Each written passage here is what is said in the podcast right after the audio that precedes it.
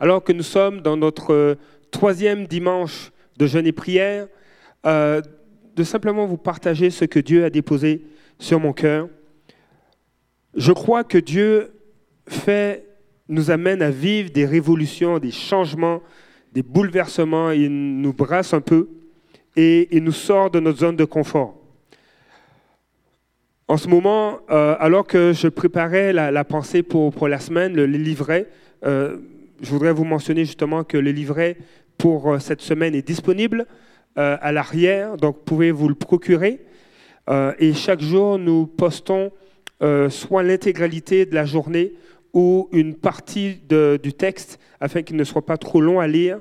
Mais jusqu'à maintenant, donc chaque matin, vous avez la possibilité de lire la pensée du jour pour justement euh, laisser Dieu parler à vos cœurs, qu'on soit transformé et amené à vivre de façon motivée par l'essentiel. Ce matin, euh, avant de, commencer, euh, je voudrais remercier toute l'équipe de la louange, toute l'équipe de la technique qui travaille, aussi vraiment vous remercier pour votre cœur, votre assiduité. je crois que vous passez aussi à un autre niveau euh, niveau de consécration, mais vraiment c'est une bénédiction de vous avoir. Merci Raoul, merci euh, Cécile au son, ainsi que euh, Jean-Claude pour tout ce qui est l'enregistrement. Nous sommes bénis au Carrefour des Nations d'avoir des, personnes qui se dévouent. Et, et notre désir, c'est que nous puissions ensemble, en tant que famille, aller dans la direction que Dieu nous donne. une de mes responsabilités et une des responsabilités aussi de l'équipe en leadership, euh, l'équipe pastorale, c'est d'être à l'écoute de Dieu.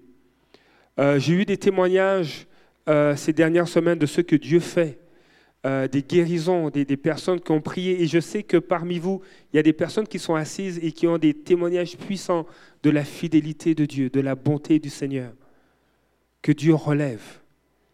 Une personne, et, j'espère qu'elle aura l'occasion de témoigner, une personne s'est retrouvée sur la table d'opération et, les médecins n'ont plus trouvé la raison pour laquelle elle devait se faire opérer, parce que Dieu l'avait touchée.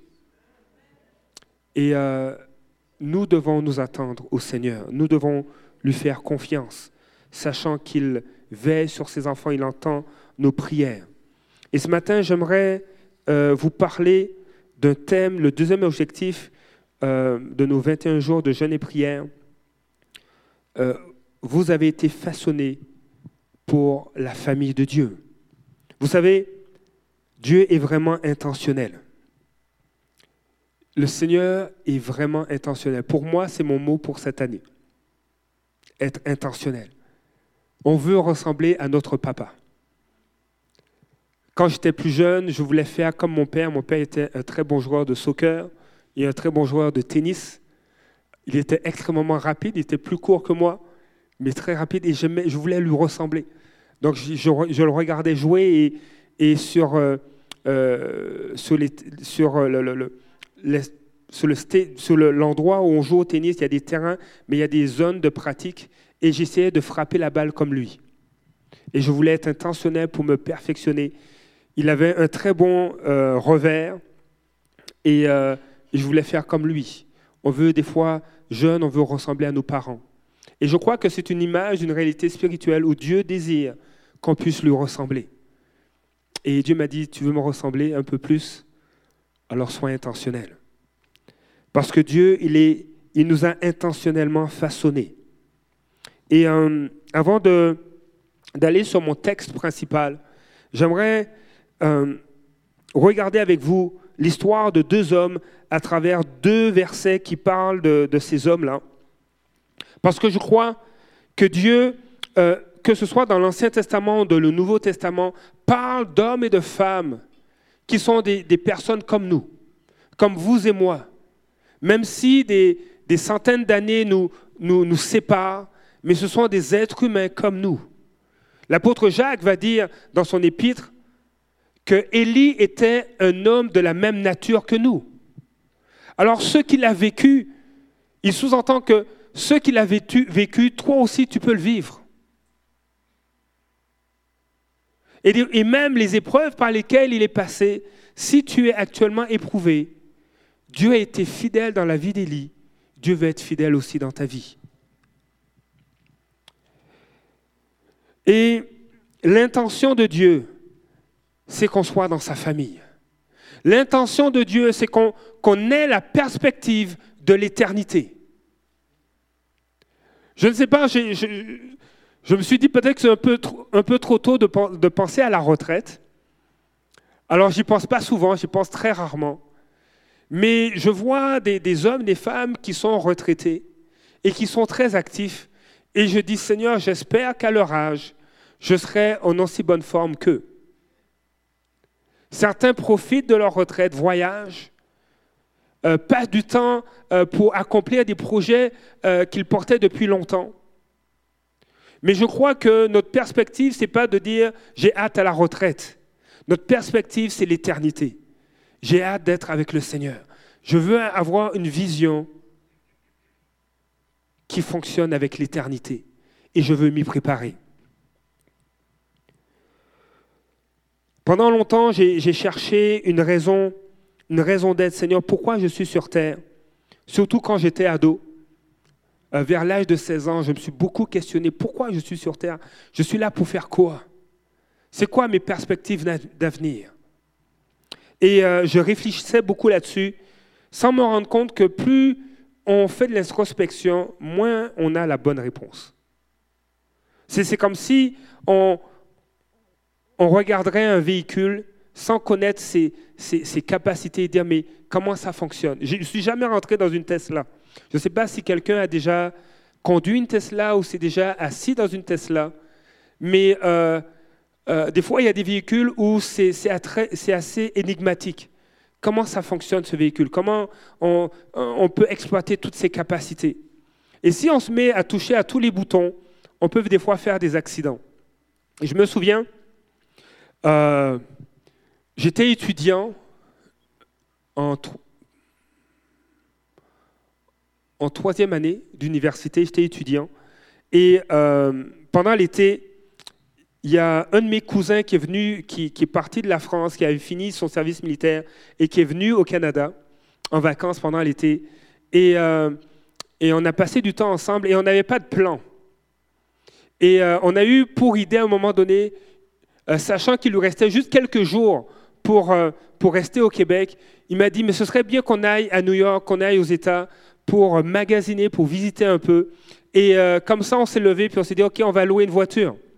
Et moi, ça me faisait, ça faisait un an que j'avais mon permis. Un an, un an et demi. Euh, et je n'avais pas beaucoup pratiqué au Québec. Alors, on va chez, euh, chez une compagnie de location d'auto, on loue une voiture et je la conduis. Et euh, on, on, chez un ami parce qu'à l'époque, il n'y avait pas de GPS, il n'y avait pas de... On dirait que je suis un dinosaure, mais il n'y avait pas de téléphone intelligent avec Google. Donc, on est passé chez un ami prendre, euh, oui, ça existait, des cartes. Vous savez, les, fameuses cartes. Peut-être dans les musées, on peut retrouver ça aujourd'hui. Mais il y avait des, cartes de New York. Et euh, j'ai récupéré ça chez un ami. Et le soir même, on partait pour New York. On était excités. Et, euh, sur la route, on s'est dit, mais il faut qu'on puisse lire la carte pendant qu'on conduit. Et c'était la fin de la journée. Le soleil commençait à se coucher et on ne savait pas comment faire la lumière dans l'auto. C'était drôle, hein? Donc on se met à chercher dans la voiture. Et des fois, quand on cherche, des fois on fait une introspection, quand on cherche à l'intérieur de quelque chose, on peut faire des accidents, on peut se tromper. Quand on n'a pas le manuel d'utilisation, quand on ne parle pas aux, fabricants, il y a des informations qui nous manquent. Et alors qu'on conduisait, et je vous dis, euh, soyez indulgents avec moi, ça faisait un an que j'avais mon permis. Je ne conduisais pas souvent. Donc, je suis sur, je pense, l'autoroute 10. On s'en va à la colle. Et, euh, et là, on, cherche comment on va faire la lumière. Et là, j'ai eu une brillante idée. C'est les, les jeunes étudiants qui ont des brillantes idées pendant qu'ils conduisent, alors que ça fait un an qu'ils ont leur permis. J'ai la brillante idée de, déverrouiller ma portière pour que la lumière s'allume à l'intérieur de l'auto. Hein? Alors je conduis, Il dit, ah, regarde, je la déverrouille, puis tu sais, euh, elle s'ouvre pas complètement parce qu'elle est un petit peu bloquée, mais c'est pas très sécuritaire. Et on avance et, on recherche la lumière. Comment, c'est quoi le bouton pour fermer, allumer? Mon cousin regarde, moi aussi, et euh, j'ai l'impression que je suis de plus en plus confiant, alors que j'ai juste un an sous, sous, la carrosserie pour, pour, pour un permis. Je me mets à tenir le volant d'une main, et puis je me mets à regarder un peu partout. Et là, j'ai le pied sous l'accélérateur, puis je suis en train de rouler à 90, à 100. Et là, ça, fait un an que j'ai un permis. Et je lève les yeux et je vois que je suis en train d'aller sur le côté. Mais comme ça fait un an, je panique, je donne un gros coup de volant au volant. Et là, je vais de l'autre côté et je commence à paniquer. Alors, je fais ça comme ça, je fais ça comme ça. Et la voiture, qu'est-ce qui lui arrive? Elle va de zigzag en zigzag. Et là, je capote, je perds le, contrôle, je veux ralentir, je freine. Mon cousin me dit, ne freine pas. Je lui dis, trop tard. Je lève les mains et la voiture fait, fait des pirouettes sur elle-même. Et on se retrouve sous le côté euh, avec... J'ai fait un accident tout seul, il n'y avait pas d'autre voiture.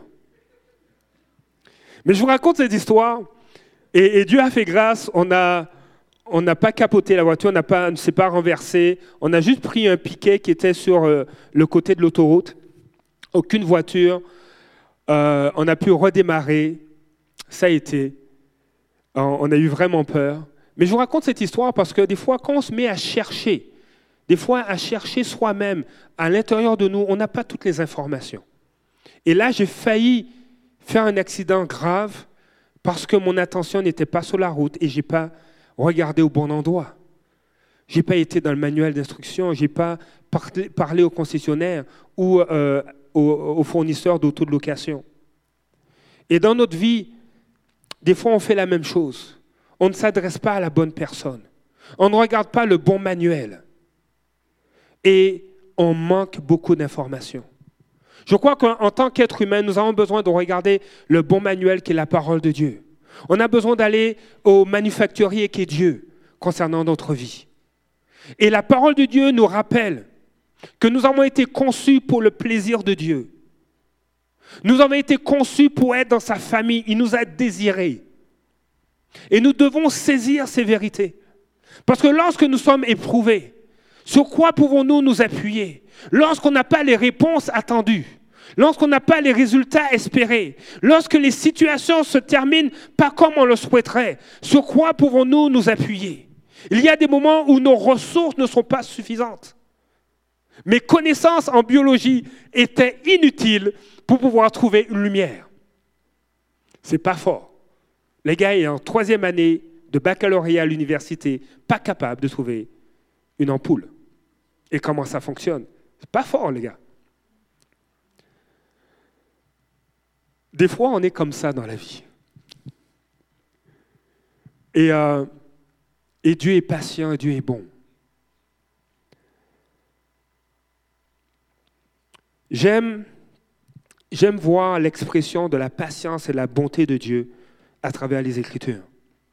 Il y a un homme qui a existé, qui a marché sur cette terre avant nous. Et euh, lui, il ne partait pas en auto pour aller à New York. Ils ne partaient pas de chez eux euh, pour se faire une balade, ils partaient de chez eux pour fuir. Il avait fait mauvais coup sur mauvais coup. Il avait une mauvaise réputation dans sa maison. Il, euh, il avait tellement mauvais, mauvaise réputation et il avait fait un tellement mauvais coup à un de ses frères que ce dernier, ou à son frère, ils étaient, pas, ils étaient juste deux, il a fait un, si mauvais coup à, à son frère que ce dernier voulait le tuer. Et là, il fuit, il, quitte la maison, sa mère lui dit, pars, parce que ton frère, il est en colère, il veut te tuer. Et cet homme, c'est Jacob. Jacob, Jacob était quelqu'un euh, chez qui Dieu avait des plans. Mais comment Jacob a géré ça Ça l'a amené à fuir chez lui. Et alors qu'il fuit, alors qu'il a fait des mauvais coups, on va voir dans Genèse chapitre 28, le verset 15, ce que Dieu va lui dire. Et, j'aime ce passage parce que ça donne de l'espoir à chaque être humain. Que tu aies fait des erreurs, que tu étais un offenseur ou un offensé, Dieu a un chemin de rédemption pour toi. Dieu va dire à Jacob ceci, je suis moi-même avec toi, je te garderai partout où tu iras et je te ramènerai dans ce pays. Car je ne t'abandonnerai pas, je ne t'abandonnerai pas tant que je n'aurai pas accompli ce que je te dis. Ce que Dieu dit, il l'accomplit. Ce que Dieu déclare sur ta vie, il va l'accomplir. Tu peux en être certain. Et il y a des moments où on dit, mais Seigneur, qu'est-ce tu, tu m'as déjà dit cette parole, tu m'as déjà encouragé. Et simplement ce que Dieu a demandé à Jacob, fais-moi confiance. Est-ce que cette parole faisait en sorte qu'il était exempté d'épreuves Non. Est-ce que cette parole faisait en sorte qu'il allait trouver faveur euh, auprès de tous les hommes? Non.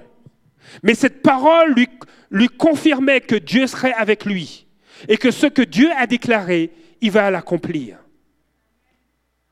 Et c'est la même chose pour chacun de vous. Ce que Dieu déclare sur vos vies, Dieu va l'accomplir. Si Dieu t'a dit, je vais te restaurer, sache qu'il va le faire. Si Dieu a dit, je vais relever ton nom, je vais relever ta tête, il va l'accomplir. Si Dieu t'a dit, je t'envoie à tel endroit, je veux que tu étudies, il va te donner la force de passer à travers. Si Dieu dans la prière, alors que tu es découragé, parce que Jacob, il est parti et euh, il ne pouvait pas être fier de ce qu'il a fait. Mais il a regardé à Dieu. Dieu s'est mis à lui parler. Et j'ai des projets de paix et non de malheur pour toi. Fais-moi confiance. Et euh, rapidement, l'histoire de Jacob. Jacob s'est retrouvé chez son oncle et il a passé plusieurs années là-bas. Il a été injustement traité, mais il est revenu en paix auprès de ses parents. Il y a un autre homme qui, m'a toujours touché.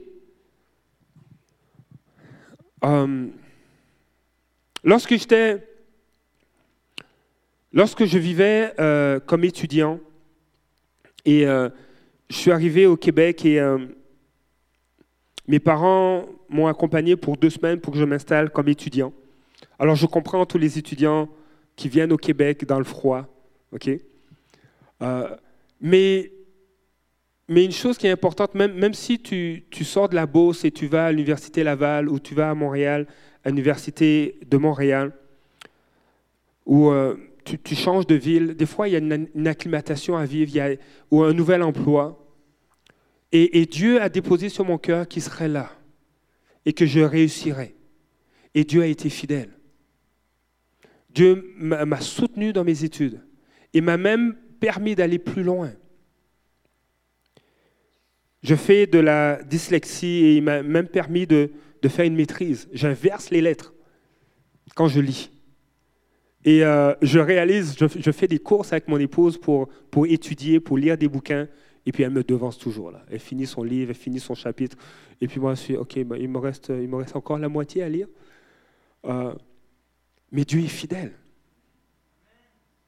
Dieu donne du succès quand on se confie en lui. Et euh, il y a un personnage biblique, il y a un homme dans la Bible qui m'a beaucoup inspiré et qui m'inspire encore aujourd'hui, c'est Josué. Josué euh, va, va marcher avec, avec Dieu, il va, il va devenir le serviteur de Moïse. Euh, on, voit plusieurs passages dans les Écritures où Moïse l'envoie accomplir des tâches, combattre des ennemis d'Israël.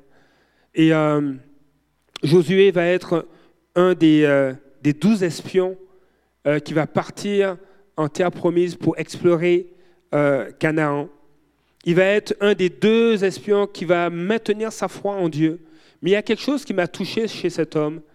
C'est qu'à un moment donné, on, on parle dans les Écritures, dans l'Ancien Testament, où Josué va se retrouver dans la tente de la rencontre avec Moïse, le lieu où Dieu rencontrait Moïse face à face.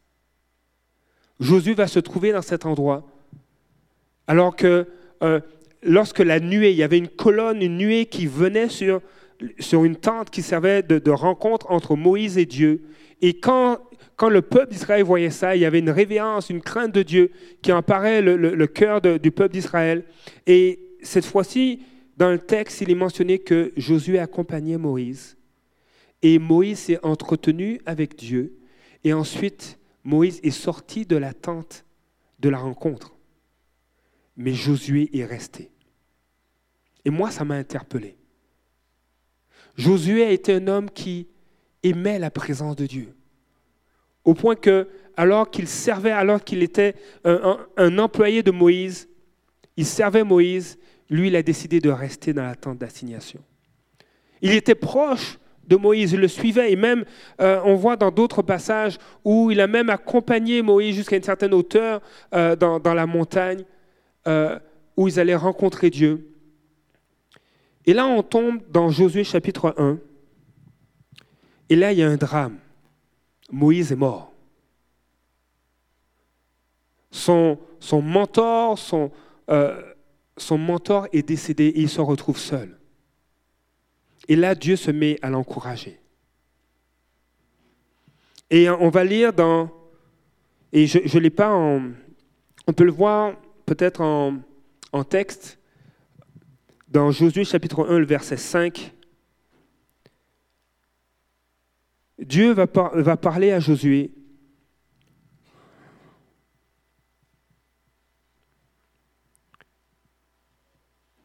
Donc Moïse est décédé. Et là, Dieu parle à Josué et dit, c'est toi, c'est toi qui prends le relais. Et il dit, personne ne pourra te résister tant que tu vivras. Je serai avec toi comme j'ai été avec Moïse. Je ne te délaisserai pas et je ne t'abandonnerai pas.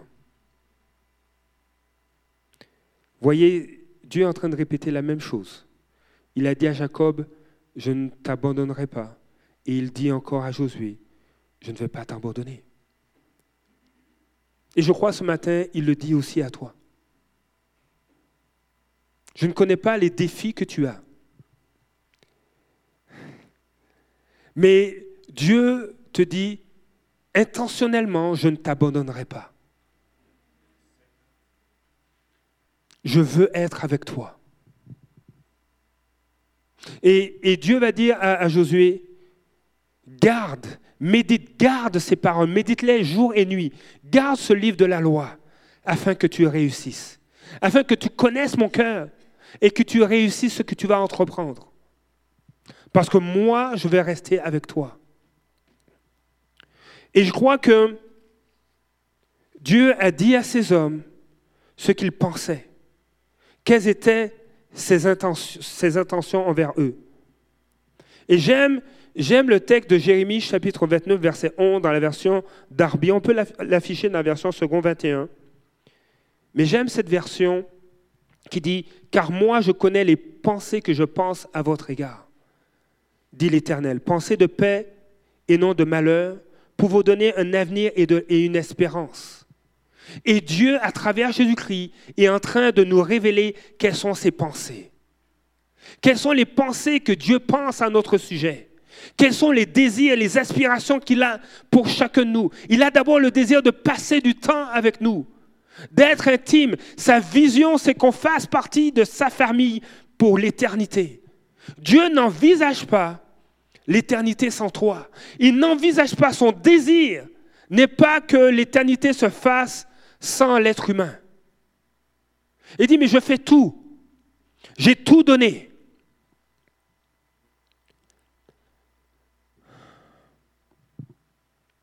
J'ai tout donné. J'ai donné ce qui est plus précieux afin que mes pensées prennent place, afin que mes projets s'accomplissent pour ta vie. Et ce qui est merveilleux, Dieu est parfait, il est bon. Et parce qu'il est parfait et parce qu'il est bon, il ne nous contraint pas, il ne nous oblige pas, mais il nous invite.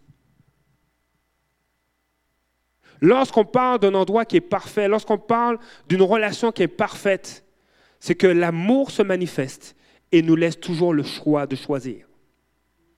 Il n'y a pas d'obligation. Il n'y a pas d'obligation de venir le dimanche matin à une réunion. Il n'y a pas d'obligation à à prier tous les jours, à passer du temps avec Dieu Est-ce que tu as, quand tu es marié, tu as l'obligation de tenir la main de ton, de ton époux, de ton épouse? Est-ce qu'en tant qu'enfant, tu avais l'obligation de prendre tes parents dans les bras ou, ou d'aller les voir quand tu avais un besoin Tu étais simplement poussé parce que tu savais que tu serais accueilli avec amour. Ton attachement à ton épouse ou à ton époux te, donne juste le goût. Tu fais le choix de non, je veux passer la soirée avec elle ou avec lui. Avec mon épouse, nous avons, nous avons instauré des RDVA. On a instauré des RDVA. Et chaque semaine, j'ai hâte de vivre un RDVA avec mon épouse. Eh oui, RDVA. Des rendez-vous amoureux. Chaque semaine, nous avons intentionnellement des rendez-vous amoureux. Et moi, je suis excité par ça. J'ai hâte parce que j'aime passer du temps avec ma femme. J'aime passer du temps avec mon épouse. J'aime ça. Et, ça me lance un défi de, passer du temps avec elle en organisant des choses qui la rejoignent, qui la touchent. Et c'est drôle, le Saint-Esprit se met de la partie, surtout avec mon épouse. Elle dit, euh, je ne sais, sais pas lequel des deux qui parle le premier, mais est-ce que c'est elle qui dit Saint-Esprit, qu'est-ce qu'il aimerait? Ou, euh, ou c'est, c'est Saint-Esprit qui lui dit, mais tu sais, je pense qu'il aimerait aller à tel endroit. Donc dernièrement, mon épouse m'a emmené à la maison Smith. C'est un petit café. Et, euh, et je rêvais d'y aller. on n'avait jamais été là. Et elle m'a fait cette surprise. Est-ce qu'elle était obligée, contrainte? Est-ce qu'elle avait des menaces pour le faire? Non. La semaine qui s'en vient, c'est moi qui planifie le RDVA. Dimanche prochain, vous aurez peut-être des nouvelles. Je sais pas. C'est à suivre. Mais c'est l'amour qui nous pousse à faire des choses comme ça. Je me souviens, euh, ça faisait peut-être deux ans, trois ans qu'on était mariés. Peut-être je vous l'ai déjà compté.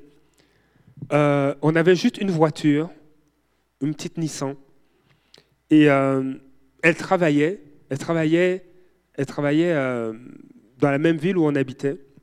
Et je devais aller la chercher. Et je me suis dit, avant d'aller la chercher, je vais faire le ménage. Je vais juste passer le balai à la cuisine, passer l'aspirateur, et puis euh, faire la vaisselle, mettre une partie de la vaisselle dans la vaisselle laver les chaudrons, tu sais, ce soit tout beau. Quand elle va arriver, est-ce que tu veux qu'on prenne une tisane ensemble ou un café? Et là, je fais ça, puis je vois le temps passer. Puis je dis, si je continue, je vais être en retard pour l'apprendre. Je dis, mais, ah, mais c'est pas grave, tu sais, c'est pas grave, tu sais, euh, si je pars dans 10 minutes, ce sera trop tard, elle va être en retard, il faut que je parte dans 5 minutes. Je vais être en retard pour l'apprendre. Et là, 5 minutes passent, et là, le Saint-Esprit commence à me parler. Il dit, Bruno, qu'est-ce que tu es en train de faire? Euh, Je fais du ménage. Pourquoi tu fais ça? Mais quand elle va rentrer à la maison, elle va aimer ça, tu sais, que ce soit propre, et puis on pourra s'asseoir et euh, avoir un temps de qualité. Il dit, mais là, tu es en train de parler le langage de qui? Je dis, ah ben, je pense que c'est mon langage. J'aime ça quand la maison est propre. Et puis si, si c'est Marjorie qui vient me chercher au travail, puis qu'elle arrive en retard au travail, ça ne me dérangera pas. Du, au moins, elle m'avertit, j'aurai 10 minutes de retard, 15 minutes de retard. Euh, ce ne sera pas grave pour, moi. Ce qui est important, c'est que ce soit propre. Ça, ça me parle. Quand c'est propre, rangé, ça, ça me parle. Et puis, là, dans mon cœur, j'ai cette pensée, dit, mais est-ce que ça, ça lui parle?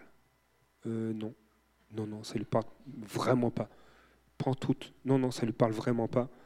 Elle, s'il faut être ponctuel. Je dis, maille, je me suis gouré de langage. Alors, j'ai laissé l'éponge, je suis parti la chercher et j'ai eu, je pense, cinq minutes de retard. Je suis arrivé en retard pareil. Et j'ai dû m'excuser. Des fois, on ne parle pas le bon langage. Mais Dieu va toujours parler le bon langage. Dieu sait nous parler. Il sait comment il nous a façonnés. Il sait comment il t'a créé. Il connaît tes pensées. Il connaît les désirs de ton cœur. Il sait ce qui peut combler ton être entier. Il est celui qui peut te combler. Il n'y a sur cette terre personne qui peut te combler autant que Dieu. Et même lorsque tu vis un deuil, même lorsque tu vis une tragédie, même lorsque tu vis une offense, tu vas toujours trouver consolation, guérison, restauration auprès de Dieu. Ce que l'homme ne peut pas faire, Dieu le fait. Là où la main de, l'homme ne peut pas toucher, la main de Dieu peut toucher et relever. C'est un privilège pour nous d'avoir cet appel, cette interpellation de Dieu dit, viens, fais-moi confiance. Il y a, il y a deux sœurs, j'ai eu le témoignage de deux personnes ici, qui au cours des dernières semaines, des derniers mois, ont été consolées par Dieu. Elles ont toutes les deux vécu un deuil dans leur famille. Et on ne parle pas de déni, on parle d'une réalité. Elles ont vécu les étapes du deuil, le choc, le déni, la tristesse, la colère. Elles ont vécu ces étapes et à un moment donné, dans leur détresse, elles ont dit, mais non, Dieu ne peut rien faire. Non, non, je ne veux rien savoir. Ne prie pas pour moi. Je sais ce que tu vas faire. Et il y, a une personne, elle est restée. Oui, vous pouvez prier si vous voulez. Mais le Saint-Esprit est venu. Là où la main de l'homme ne pouvait pas agir, la main du Seigneur a touché son cœur et l'a relevé. Dieu est bon. Dieu agit. Il sait comment il nous a façonnés. Il sait les pensées et les projets qu'il a pour chacun de nous. Et même si tu t'es gouré, même si tu t'es trompé, même si tu as marché loin de Dieu, il n'est jamais trop tard. Même si tu as... Et, cette semaine, ça a été difficile pour moi, parce que je ne suis pas un homme qui aime confronter. Je n'aime pas la confrontation, mais je dois confronter. Je n'aime pas les, conflits, et j'ai vu des conflits avec mon épouse, avec mes enfants avec euh, les gens d'une ancienne église, mais pas ici. Mais lorsque tu lis la parole de Dieu, tu vois, Dieu dit, OK, on doit passer étape par étape. Il y a des choses. Vous savez, ce qu'on vit des fois à la maison, c'est ce qu'on vit aussi à l'église. On peut avoir des conflits avec notre conjoint ou notre conjointe et juste avoir le goût de bip, la place, de, quitter l'endroit, de, de partir. Et puis à un moment donné, quand tu vis ça au ralenti, tu sais, c'est comme un film au ralenti, tu dis, ah mais euh, est-ce que c'est la bonne, bonne chose à faire? Je préfère, est-ce que la situation est plus importante que la personne? Non, c'est la personne qui est plus importante. Donc je ne vais pas quitter la place, mais je vais rester avec la personne et je vais tâcher de confronter la situation. Je ne suis pas en guerre avec une personne, je suis en guerre avec la situation. Je ne suis pas d'accord avec cette situation. Et il m'est arrivé avec mon époux de, devoir, alors que je voulais juste, on ne se comprend pas, on ne s'entend pas sur, cette, sur ce dossier-là, euh, je veux juste partir, sans lui demander est-ce que je peux prendre peut-être une demi-heure, une heure, puis on se revoit dans une heure pour en parler, mais juste le envie de quitter. Et là, Dieu me dit, mais reviens et affronte cette situation, discute-en. Voyez, est-ce que vous voulez en parler maintenant ou voulez-vous donner un temps juste pour que la poussière retombe? Mais protégez votre relation malgré la situation qui est difficile. Dans une famille, ce sont des réalités qu'on vit. Et dans l'Église, c'est la même chose. On peut vivre des situations qui sont difficiles mais l'amour nous motive à rester et à confronter la situation. Dieu nous a façonnés pour être dans sa famille. Et si on regarde le verset 5 euh, du, du chapitre 1 d'Éphésiens, la parole de Dieu nous dit, dans son amour, dans son amour, Dieu avait décidé par avance qu'il ferait de nous ses enfants par Jésus-Christ. Dans sa bienveillance, voilà ce qu'il a voulu. Dans son amour, Dieu est amour. Dans son amour, il a pris une décision. Il a été intentionnel. C'est pourquoi la vie tourne autour de l'amour. La vie ne peut pas graviter sans Dieu, ne peut pas fonctionner sans Dieu et sans son amour. Parce que c'est dans son amour qu'il a décidé de faire de nous ses enfants. C'est dans son amour. Parce qu'en réalité, Dieu n'a pas besoin de nous. Ça, c'est dur à entendre. Dieu n'a pas besoin de nous. Et des fois, si on dit ça, on dit, ah ben, moi non plus, je n'ai pas besoin de Dieu. Mais en réalité, Dieu a eu le désir de partager son amour avec sa création. Et nous sommes les seules créatures qui avons ce libre choix de dire oui ou de dire non. Oui, tu peux dire non à Dieu. Et Dieu va revenir, il va patienter. Il veut te convaincre en manifestant son amour. Et il nous a montré son amour en envoyant Jésus-Christ sur la croix. Il s'est donné, même pas en partie, ce n'est pas un don d'organes, ce n'est pas une grève de moelle osseuse, de cellules souches. Il s'est donné entièrement. Il a fallu qu'il meure. On peut se réjouir, et je suis parmi les premiers à me réjouir, de ceux qui font des dons d'organes, dons de sang, dons de moelle épinière. Mais il y en a un seul qui s'est donné entièrement afin de réconcilier toute l'humanité avec Dieu. Et l'initiative, le brainstorming qui s'est fait est parti de Dieu. Dieu a désiré. Dans son amour, il a désiré par avance.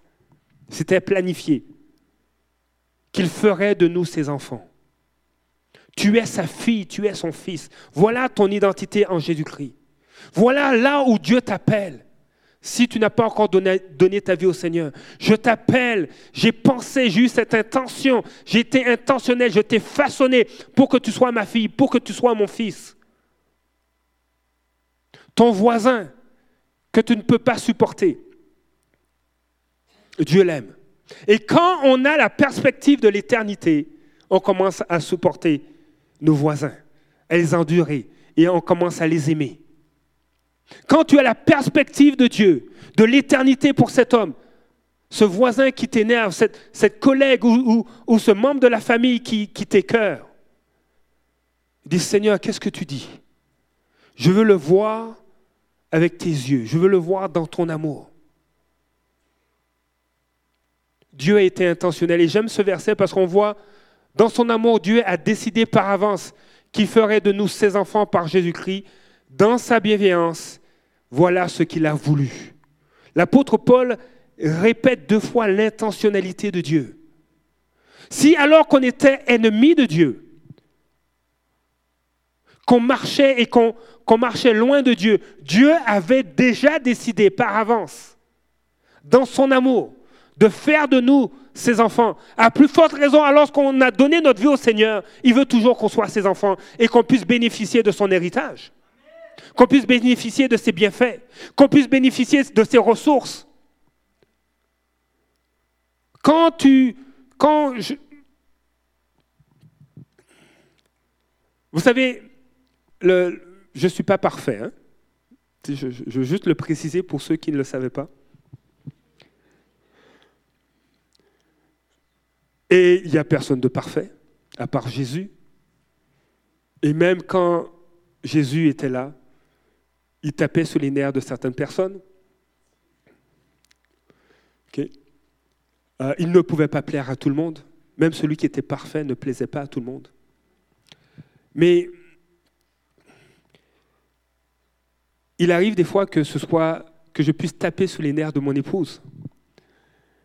Et elle va chercher des ressources qui ne sont pas en elle, qui sont en Christ, pour pouvoir m'endurer et pour pouvoir glisser une parole de sagesse qui m'amène à la repentance. Dire, chérie, je suis désolé.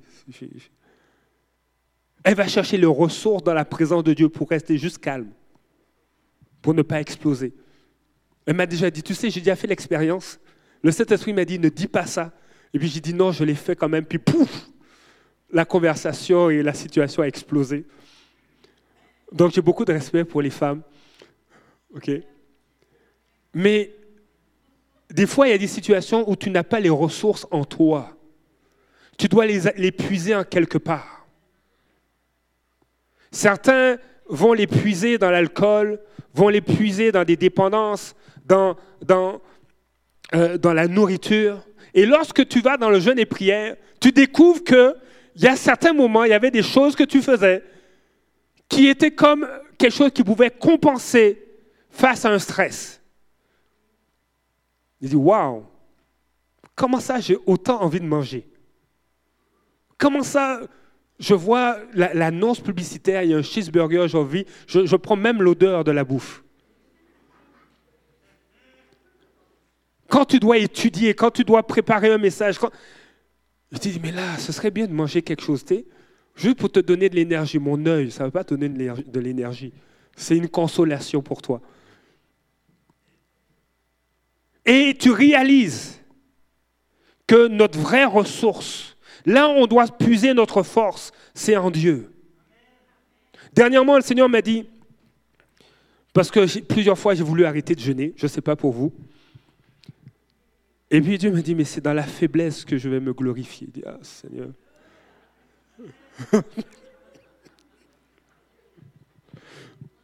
Alors il dit, oui, et puis, puis honnêtement, j'ai manqué de foi. J'ai pris, j'ai pris quelque chose, j'ai pris une boisson avec un peu de sucre dedans. Hein? Et je réalise que c'est vrai. Je me dis, mais tu vas te sentir faible, plus de force, il n'y a, rien à, où tu peux t'accrocher. Et ce sur quoi tu t'appuyais, ben, pour ce moment, il n'y a pas de nourriture. Tu ne vas pas t'appuyer sur la bouffe. Tu vas aller voir un film et non, non tu n'iras pas voir de film. Je veux que tu passes du temps avec moi. C'est sur moi que tu dois t'appuyer. Et tu ne seras pas déçu. Si vous allez de Genèse jusqu'à Apocalypse, vous allez voir que jamais ceux qui, et celles qui se sont appuyés sur Dieu ont été déçus. Jamais. Et Dieu nous invite à la même chose. On a été façonné pour passer l'éternité avec lui. Et même ton voisin qui est tannant, il ne le sait pas encore, mais Dieu l'a façonné pour passer l'éternité avec lui. Et ça va passer probablement par toi, pour qu'il sache que Dieu l'aime. Ce matin, Dieu veut nous inviter à chérir notre relation avec lui et à réaliser. Evelyne, à réaliser que tu es sa fille, que tu as été façonné pour passer l'éternité avec lui. Ça fait trois fois qu'il te sauve. Il veut t'ancrer en lui, en Jésus-Christ. Peu importe notre passé, peu peu importe nos défis, peu importe ce par quoi on passe. Josué est passé par le deuil. Jacob est passé par la traîtrise, la manipulation. Mais Dieu voyait l'éternité.